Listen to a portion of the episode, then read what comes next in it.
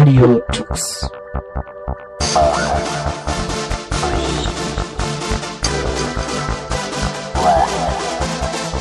The German Linux Radio, the German Linux Radio.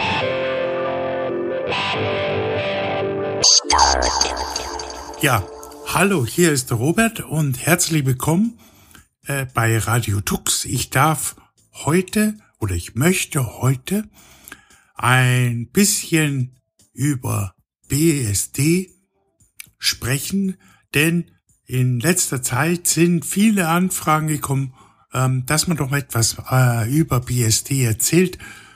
Und dazu möchte ich gerne eine dreiteilige Sendung machen, die ein bisschen tiefer in die Geschichte von BSD hineingeht, aber nicht nur langweilige Geschichte, sondern auch, ähm, äh, dass wir uns anschauen über die Installation, über das System, wenn man BSD gerne verwenden möchte, worauf man achten muss und natürlich, und das ist dann das Spannende, worauf einige Leute eben ähm, nachgefragt haben, ja, was kann man mit FreeBSD oder BSD allgemein machen?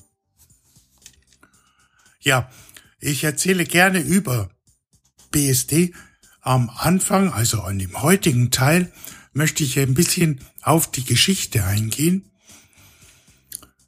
Werde hauptsächlich aus meiner Erfahrung heraus mit FreeBSD natürlich FreeBSD behandeln, aber auch Teile wie die anderen Unix-Systeme, die es gibt, ansprechen und da, soweit ich es weiß, gerne auch Informationen weitergeben.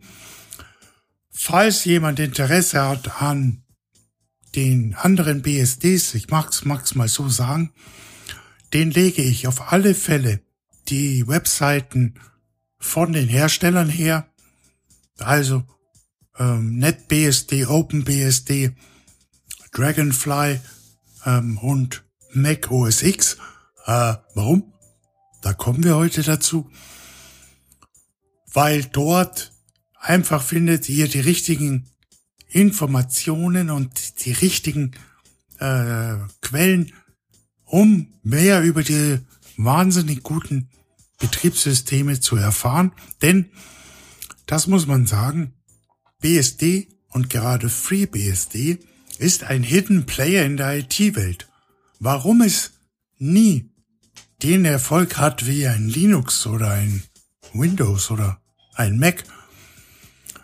Darauf gehen wir heute ein bisschen ein, aber ähm, das kann jeder auch für sich ändern, indem er einfach mal ein FreeBSD ausprobiert. Ja, kommen wir zur Geschichte von BSD. Ähm, in den äh, Zusatznotes von der äh, Sendung gibt es zwei Links zu der Geschichte.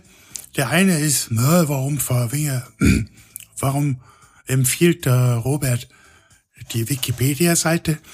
Einfach, weil dort wirklich sehr gut beschrieben ist, die Geschichte, wie es zu dem geworden ist, was es geworden ist. Und es zeigt auch, warum ein Unix auf gar keinen Fall ein veraltetes Betriebssystem ist. Ähm, das muss man nämlich auf alle Fälle sagen, dass Unix noch locker mit Linux oder Windows oder Mac mithalten kann, es aber von dem Anwender schon ein bisschen mehr fordert als CD oder USB-Stick reinschieben und das war's. Auch gibt es eine Seite, die ist auf Englisch von, BS, von der BSD Community oder vom BSD.org, die ein bisschen BSD selber beschreibt. Auch diese Seite kann ich nur empfehlen. Die ist auf Englisch, aber da erklären die Macher von BSD, die ja mittlerweile seit BSD gibt's seit 40 Jahren, ähm, beschreiben, was BSD so gut macht und ähm, warum man das nicht abschreiben darf. Ja, kommen wir kurz zu der Geschichte. Also BSD ist ein kommerzielles Unix. BSD, die Abkürzung steht für Berkeley Software Distribution. Es wurde also an der Berkeley Universität entwickelt, ist ein kommerzielles Linux, Entschuldigung, kommerzielles Unix, das von 1977 bis ungefähr 1955 entwickelt wurde. Habe ich gerade 1955 gesagt? Hm, da war ja das Ur-Unix noch nicht mal geboren. Denn ihr wisst ja, die Unix-Zeit beginnt am 01.01.1970. Nein, tut mir leid, das ist mein Fehler. Es wurde bis 1995 entwickelt. Ja, jetzt werdet ihr euch denken, was erzählt denn der für ein Schmarrn? Äh, das ist doch frei. Ja, wir reden hier von einem BSD, das nicht die uns jetzt bekannten ist, sondern das auf äh, speziellen Prozessoren entwickelt wurde. Ähm, genauer gesagt waren das Spark-Prozessoren, also für Hochleistungsrechner, Großmarschrechner aus diesen Jahren. Und äh, diese BSD-Variante, die wurde teilweise auf Magnetbändern verkauft auf Disketten, ja, konnte man erwerben und für seine Projekte nutzen. Ungefähr ab dem Jahr 1992 hat, ähm, haben die Entwickler sich gedacht, es wäre eine gute Idee, BSD auf preisgünstigeren Prozessoren ähm, zum Laufen zu bekommen. Und es wurde eben 1992, das ist 30 Jahre her, ähm, portiert und eine neue Distribution wurde ins Leben ge äh, gerufen. Die 386 BSD Variante.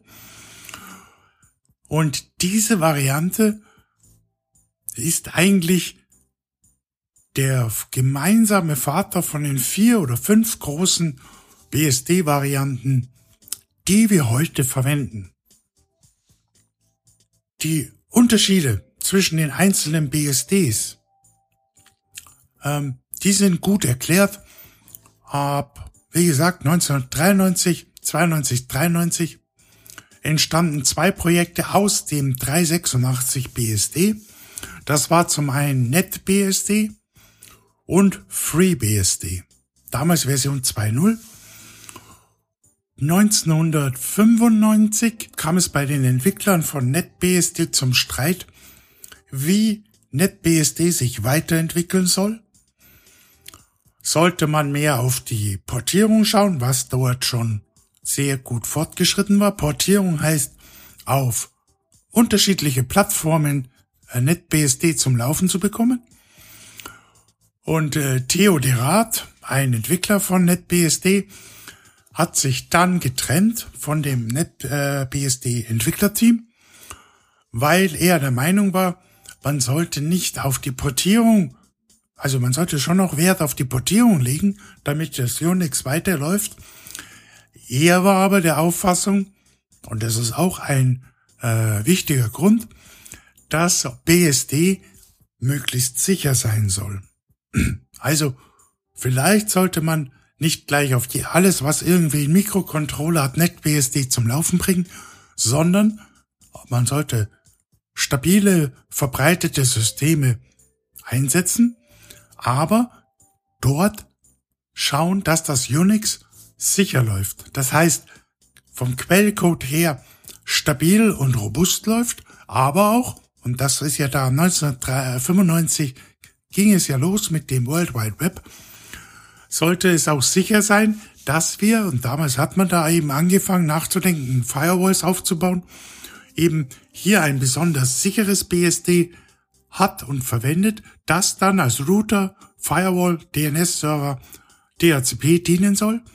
Und das war die Geburtsstunde 1995 von OpenBSD, einem der sichersten, ich sage nicht das sicherste, aber einem der sichersten Betriebssysteme, Unix-Systeme, die wir heute haben.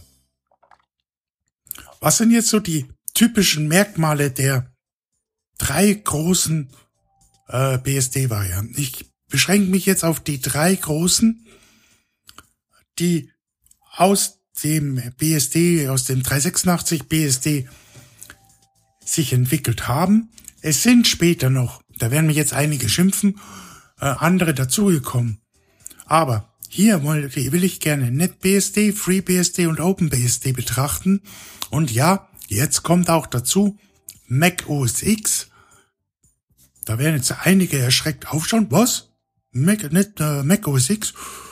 Ja, auch Mac OS X ist ein Unix aus der BSD-Familie. Also, wie bereits gesagt, NetBSD läuft auf sehr vielen Plattformen.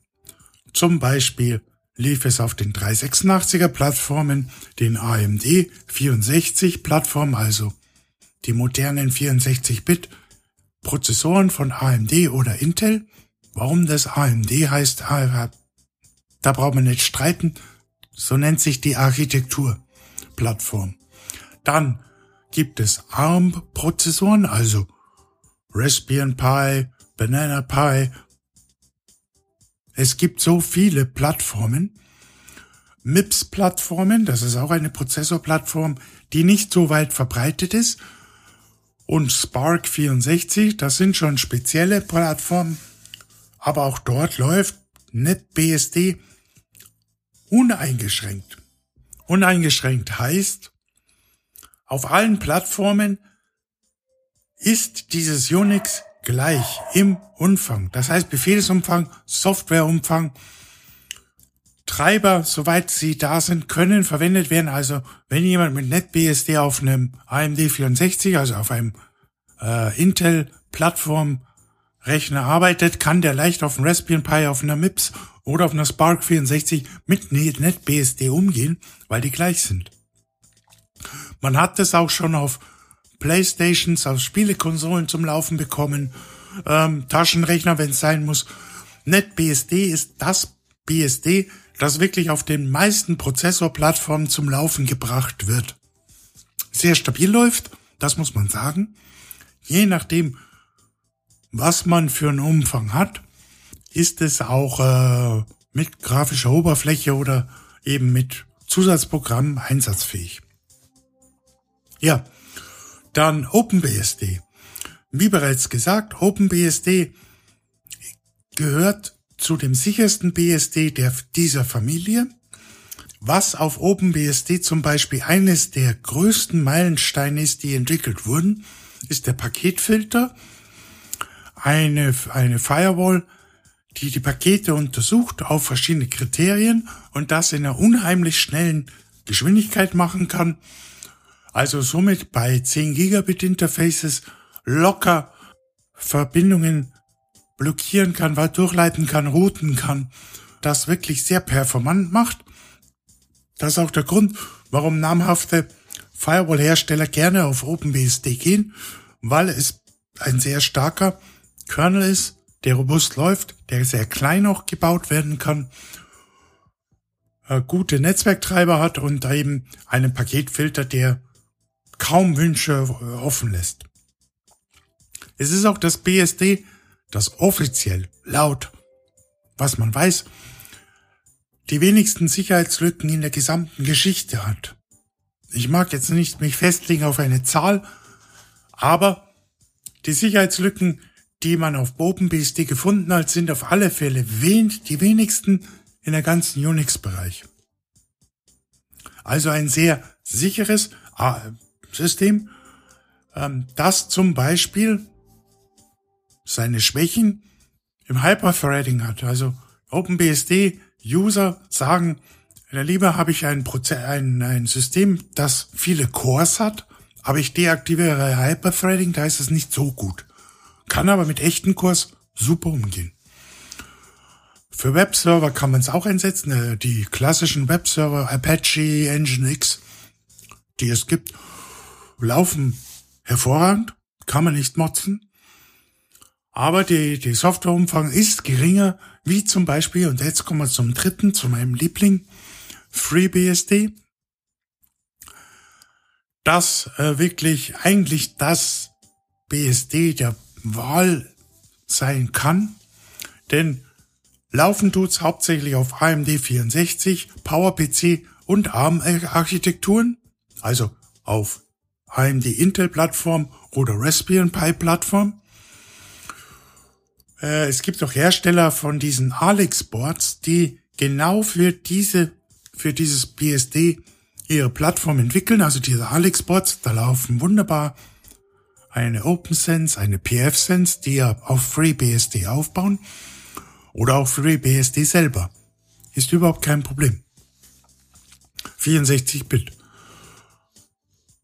Das ist etwas, was FreeBSD schon sehr gut macht. FreeBSD kommt sehr gut mit Hyperthreading klar. Das heißt, ich habe hier zum Beispiel eine neue Workstation mit 12 Cores und 24 Threads. Ja, da kann man schon mal einen Schnitzel braten oder mal eine Visualisierung machen, äh, eine ähm, VM laufen lassen. Das ist alles etwas, was bei FreeBSD sehr gut läuft. Was sind noch äh, Punkte von FreeBSD? Mit weit über 33.000 verschiedenen Softwareports, also Software, gibt es für FreeBSD die meisten Programme in der BSD-Familie, die man dort zum Laufen gebracht hat. Das ist sehr schön und sehr praktisch.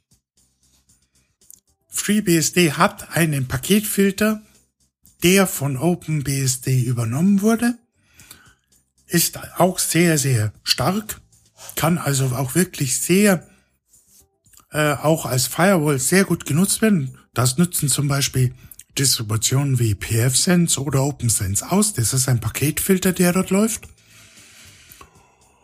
Der ist nicht im vollen Umfang wie bei OpenBSD, aber der Umfang, den man hat, der deckt 90 Prozent aller Fälle ab, wenn nicht sogar mehr, die man mit so etwas machen möchte. FreeBSD war eines der ersten Betriebssysteme nach Solaris, das äh, ZFS unterstützt hat.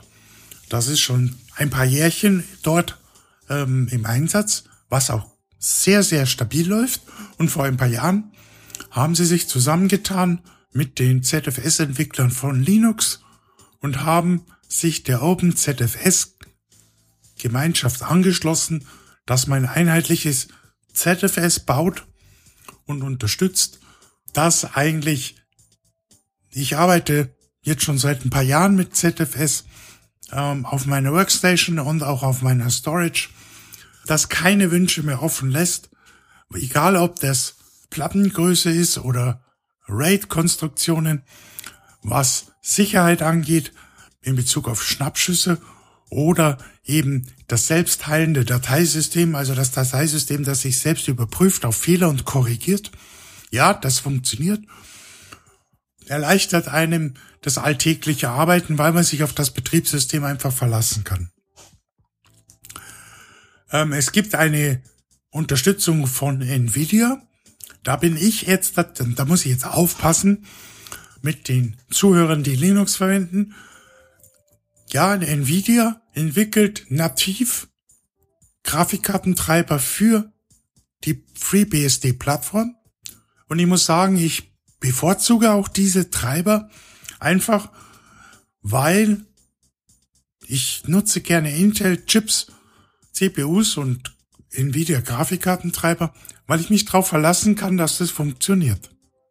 Ich kann damit eine GUI aufbauen. Ich, ich verwende Plasma 5 es gibt aber auch andere. Mit einem X-Server, ja, ganz oldschool. Und habe eine Quadro ähm, Nvidia Grafikkarte, die P2200 und ich kann mich darauf verlassen, ich kann, ich habe ein gutes Bild, ein stabiles Bild, ich kann 3D machen, ich kann Videoschnitt machen, Audioaufnahmen, ich habe zuverlässig große Bildschirme in hoher Auflösung, Bildbearbeitung mit GIMP läuft alles zuverlässig und das ist das, was für mich wichtig ist. Ja, die Open Source Community, da bin ich auch dabei. Software sollte frei sein und sollte die Möglichkeit bieten, äh, äh, allen zur Verfügung zu stehen. Aber ich muss mich auch bei meiner Arbeit auf meine Arbeitsmittel verlassen können, also auch auf meine Workstation. Und da gehe ich dann doch den Schritt und sage, ich nehme den Grafikkartentreiber von Nvidia, der für FreeBSD-Plattformen geschrieben wurde und weiß aber, ich muss mich nicht um Spezialeinstellungen kümmern oder ähm, irgendwas machen. Der Treiber wird installiert, ich konfiguriere den X, installiere die Ports und das Ganze läuft. Also sehr, sehr angenehm. Erleichtert einem die Installation von einem System auch. Da kann man auch mal, wenn ein neuer Hauptzweig äh, rauskommt, wir sind gerade bei FreeBSD 13.1, jetzt kommt bald 13.2 dieses Jahr. Da kann man auch mal komplett löschen, neu installieren und in einer knappen Stunde ist das System wieder lauffähig und sauber installiert.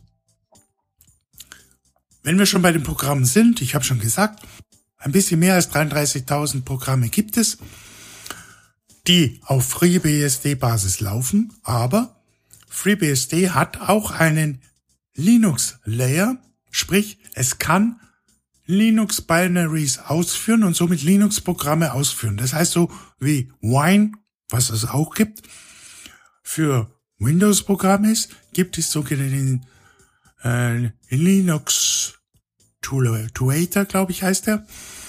Also eine, eine Linux-Erweiterung, mit der man Linux-Binaries auf BSD ausführen kann, was das Ganze sehr praktisch macht.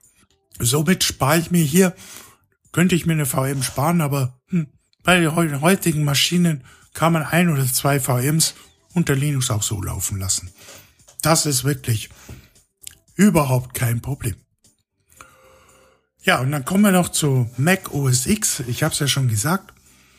Die kleine Schwester, die bunt und einfach zu bedienen ist. Äh, Mac OS X wurde, der Kernel wurde von einem FreeBSD genommen, portiert auf Intel. Damals von, äh, das hat noch Steve Jobs in die Wege geleitet und ist heute auch noch ein BSD. Unix. Und damit ist Mac OS X das meistverkaufte Unix und das meistverkaufte BSD überhaupt. Das sind solche Hidden Geschichten, die man wissen muss. Also OpenBSD spielt schon eine gewisse Rolle. Was ist jetzt der Unterschied zwischen BSD und Linux? Weil das ist, man könnte ja auch sagen, ja, da gibt es keinen Unterschied. Man muss es sich anschauen softwaretechnisch, also die Software, ein Apache, ein GIMP, eine KDE, was man hat, die sind gleich. Aber hier geht's jetzt um, da geht's jetzt um Ideologien und um die Community, die hier einen Unterschied machen. Und da, das werde ich euch mal kurz erklären. Streng genommen ist Linux ja nur der Software-Kernel, also die Schnittstelle zwischen Hard und Software. Alles andere ist ja kein Linux, sondern ist eine Distribution. Also eine Ubuntu, eine Mint, eine Gentoo. Das sind ja Distributionen, die darum gebaut werden. Da Linux aber sehr beliebt ist, gibt es insgesamt eine sehr große Gemeinschaft an Freiwilligen, die Linux zu dem Betriebssystem gemacht haben, das auf den meisten Computern allgemein betrachtet läuft. Also, die Android-Telefone sind alles Linux. Da läuft ein Linux-Kernel und eine Distribution wurde draufgesetzt, damit das läuft. Also, wenn man es über CPUs schaut, ist Linux das meist das am häufigsten eingesetzte Betriebssystem. Distributionen sorgen dann dafür, dass es Installationsmedien gibt, dass ein Desktop installiert wird und über verschiedene Repositories Softwarepakete installiert werden können. Die können von da sein, von dort sein, oder man holt sich aus dem Git gleich den Source Code und kompiliert den. Wunderbar. Dabei kann es aber passieren, wenn man jetzt sehr kreativ ist, ähm, dass Pakete auf dem eigenen Linux nicht zum Laufen gebracht werden, weil die Abhängigkeiten nicht in der entsprechenden Version vorliegen. Das heißt, man muss erst die Abhängigkeit auflösen, bevor die läuft. Und Wer das mal gemacht hat, der kann auch mal fünf Abhängigkeiten auflösen, bevor man das eine Programm auf seiner Kiste zum Laufen bekommt. Das ist manchmal nicht schön. Das ist in der Regel durch Flatpak recht gut gelöst. Das kann passieren. Und somit haben wir im Grunde drei Gruppen, die dafür sorgen sollen, dass viele Menschen Linux nutzen. Da ist der Linux-Kernel-Entwickler, Linus Torvald, nicht er persönlich, aber der auch. Dann die Macher der Distributionen, von OpenSUSE, gibt's ja auch noch, Red Hat, äh, Ubuntu, wie auch immer, die dann das Ganze irgendwie so packen, dass man das sehr elegant über einen USB-Stick installieren kann. Und dann gibt's natürlich noch die Entwickler der Programme, hier wie bei mir zum Beispiel Ardour oder äh, Mozilla mit äh, Firefox, was man braucht, die das dann für die Distributionen irgendwie zum Laufen kriegen. Also drei Gruppen, die müssen zusammenspielen und das klappt sehr gut, kann aber auch manchmal zu Problemen führen. Im Gegensatz dazu ist es bei BSD anders. Dort ist nämlich alles in einer Hand. Und zwar in der Hand von dem BSD. Das heißt, dass man sich bei BSD selber nicht nur um den Kernel kümmert, sondern auch um das OS, also die ganzen Betriebssysteme, die man braucht, das Filesystem. Hm, sie haben halt nur zwei hauptsächlich UFS und ZFS, OpenZFS. Was man so braucht, die ganzen Treiber für die Karten, für die Netzwerke. Das wird alles von FreeBSD Community, von den Entwicklern dort übernommen. Dadurch hat man natürlich nicht so ein breites Spektrum an Treibern für alles Mögliche, aber das ist schon ganz ordentlich. Zum Beispiel Audio-Interfaces, wie ich die habe jetzt, das USB. Audio-Interfaces, die nach dem USB-Standard laufen, gehen auch unter FreeBSD. So, wenn das nicht gehen würde, würde ich den heutigen Podcast gar nicht aufnehmen können.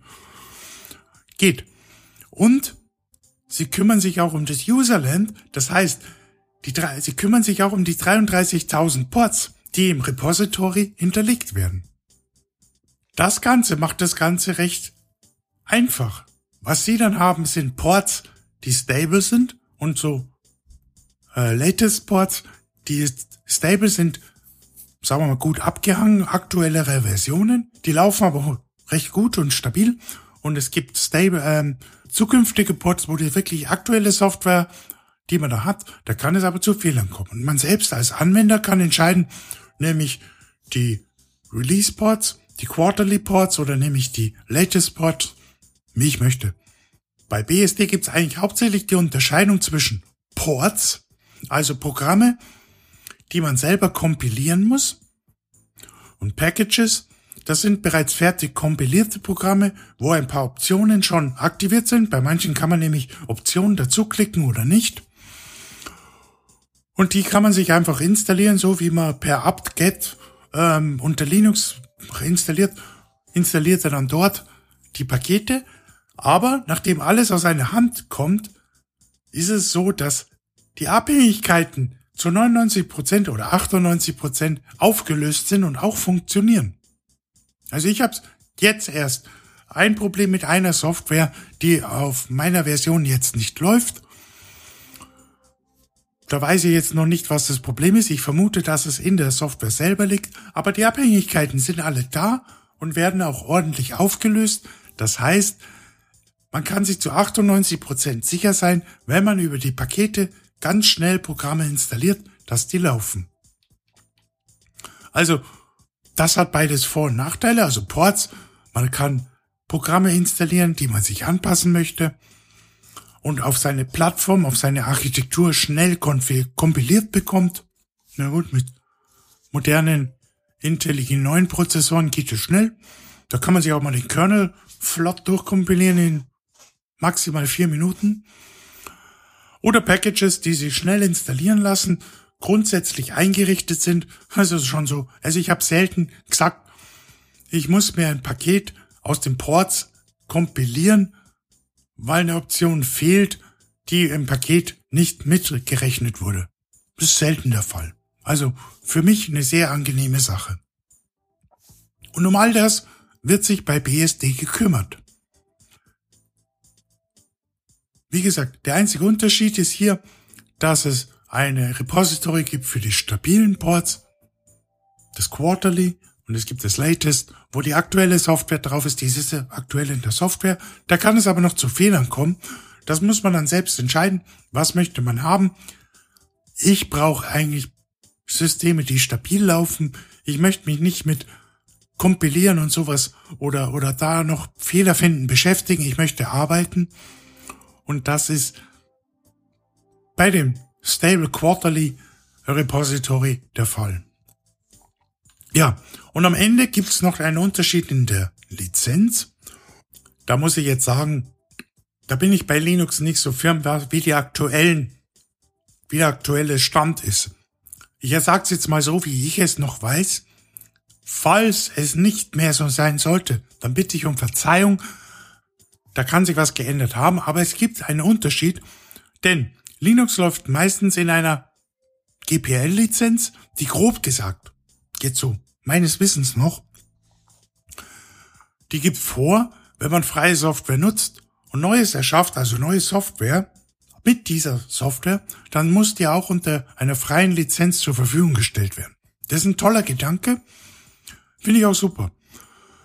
Aber verkaufen kann man es nicht. Also mir nicht bekannt. Und da besteht der Unterschied von Linux zu FreeBSD. Bei FreeBSD ist das anders. Die Software ist frei, also FreeBSD. Die kann frei erworben werden. Und man kann mit dem BSD Projekte machen und kann die auch verkaufen. Also eine Einschränkung, dass man Sachen, die man auf FreeBSD entwickelt hat, nur frei weitergeben darf und auch frei zur Verfügung stellen muss, den Source Code, der ist bei FreeBSD nicht gegeben. Man kann Projekte machen und kann die als Anführungszeichen Closed Source verkaufen. Das macht natürlich FreeBSD für manchen, äh, also für manche Startup auch interessant, weil man kaum Lizenzgebühren hat oder Lizenzeinschränkungen hat, was natürlich dann auch ein Argument ist, auf der Plattform zu entwickeln.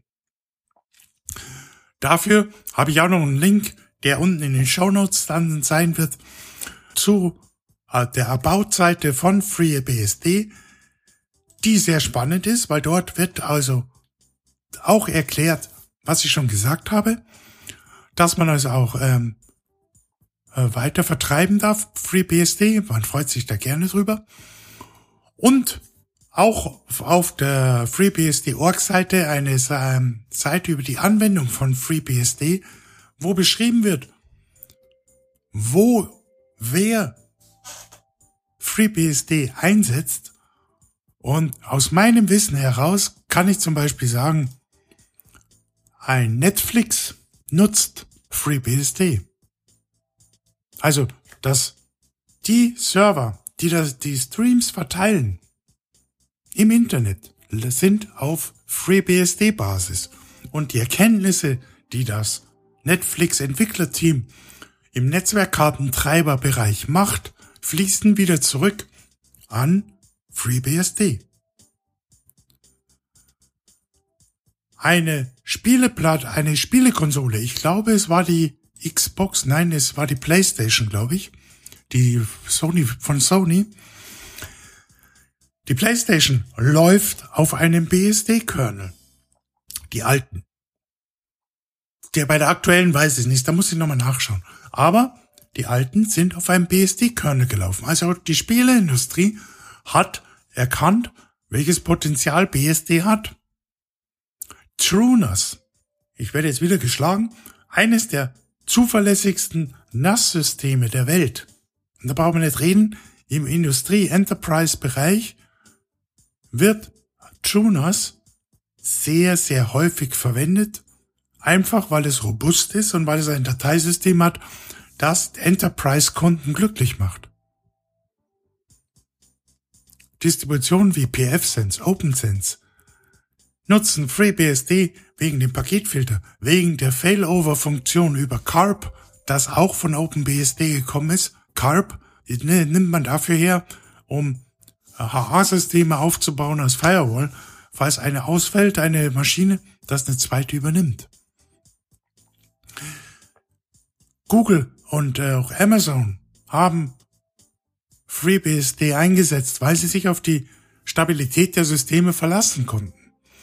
Also ein Hidden Player, der weit verbreitet ist, ähm, IPv6 wurde mit auf der FreeBSD-Plattform Anfang des 2000 der 2000er Jahren weiterentwickelt. Die NVMe-Plattform wurde sehr früh auch mit FreeBSD entwickelt. Ich glaube, es war 2004. Nein, ich habe nochmal nachgesehen. Es war 2014. Wo schon Treiber für FreeBSD entwickelt wurden. Und jetzt hat in den letzten Jahren das Ganze erst zu den anderen Plattformen übergeschwappt ist. Also FreeBSD ist eine Plattform, die viel bietet, mit der man viel machen kann, aber die auch nicht so einfach zu handeln ist. Deswegen ist sie leider Gottes nicht so verbreitet wie ein Ubuntu oder ein Windows oder ein Mac. Und warum das so ist, das möchte ich gerne im nächsten Teil des FreeBSD Dreiteilers besprechen. Und zwar, wenn es darum geht, wenn wir uns anschauen, wenn man installiert eine Workstation, was man da machen kann, worauf man achten soll, was für wird da für Hardware unterstützt, was es da gibt. Da kommen wir dann auch auf das Thema, warum eine FreeBSD so manchmal seine Schwierigkeiten macht. Und da wird es dann vielleicht etwas klarer. So, jetzt habe ich den, sag ich mal, langweiligsten Part von unserem FreeBSD Dreiteiler rumgebracht, euch ein bisschen einen Einblick gebracht in BSD, die Geschichte von BSD. Wie gesagt, es lohnt sich, die Seiten, die wir in den Shownotes verlinkt haben, anzuklicken und durchzulesen. Da wird manche sind klar, da sind viele interessante Infos drin für die, die sich dafür interessieren. Gerne lesen. Und ich freue mich dann schon auf den nächsten Teil bei der nächsten Sendung, wo es dann darum geht, wie gesagt, ich möchte gerne eine Workstation bauen. Was muss ich da tun? So, und dann wünsche ich euch noch weiterhin viel Spaß mit Radio Tux. Hi, this is Greg Crow Hartman. I'm a Linux kernel developer and this is Radio Tux. Ja, danke Robert. Und das war es auch schon für die Februarsendung im Jahr 2023. Und ja, ihr habt es gehört, die Reihe wird noch ein bisschen weitergehen und wir werden uns weiter mit FreeBSD beschäftigen. Und mir bleibt noch zu sagen, vielen, vielen Dank für die zahlreichen Kommentare, die sich in der letzten Sendung, also in der Dezember-Sendung, angesammelt haben unter in, in unserem Blog auf unserer Webseite. Also nochmal äh, schön, dass euch die Sendung gefallen hat. Dieses Mal sozusagen kein Gespräch mit mehreren Leuten, aber ich denke, die Geschichte von FreeBSD war auch mal ganz interessant zu hören. Und ja, wir experimentieren hier natürlich immer mit unterschiedlichen ja, Möglichkeiten, die wir haben. Mal eine Gesprächsrunde, diesmal ein Beitrag von Robert. Ihr könnt hier mitmachen, wenn ihr Lust habt. Ähm, dann meldet euch doch einfach mal bei info.radiotux.de oder auf unserem Mastodon oder Twitter-Account. Könnt ihr uns auch natürlich auch anschreiben. Und äh, wenn ihr ein Thema habt, entweder so wie der Robert, der ja, weil ihr es wolltet sozusagen, euch sich nochmal mit FreeBSD beschäftigt hat oder unser FreeBSD-Experte hier ist in der Runde. Ähm, wenn ihr also Themen habt für uns oder selber hier mal ein Thema vorstellen wollt, dann kommt gerne auf uns zu. Genau, zu den Kommentaren aus dem Dezember, da hat mir natürlich noch dieses Framework oder Framework Notebook äh, sehr gefallen. Ähm, das ist definitiv auch was, was man ein Auge drauf haben kann. Also da kann man so kleine Module austauschen und auch äh, irgendwie das ganze Ding mal auseinandernehmen und auch einzelne kleine Teile erweitern. Das ist sicher ganz spannend, wenn man das möchte. Und ähm, ja, noch ein Kommentar war, dass bei der USB-C-Pflicht wohl auch eine Pflicht für äh, Power Delivery kommt, was auch ganz äh, schön ist. Gut, dann, ähm, ja, bleibt mir nur noch zu sagen, äh, wir, wir machen ein bisschen mehr auf Mastodon. Also wenn ihr, wenn ihr da auch unterwegs seid, dann abonniert uns machen oder äh, reagiert auf die Kommentare dort. Twittern werden wir auch wieder ein bisschen mehr, das haben wir auch ein bisschen vernachlässigt. Und äh, es geht dann im März weiter mit dem zweiten Artikel und wahrscheinlich auch noch mit dem einen oder anderen Thema. Bis dahin, ciao, ciao. Das war eine Sendung von Radio Tux, herausgegeben im Jahr 2023. unter Creative Commons Lizenz, Namensnennung und Weitergabe unter gleichen Bedingungen. Lieder sind eventuell anders lizenziert. Mehr Infos auf radiotux.de. Unterstützt durch Manitou.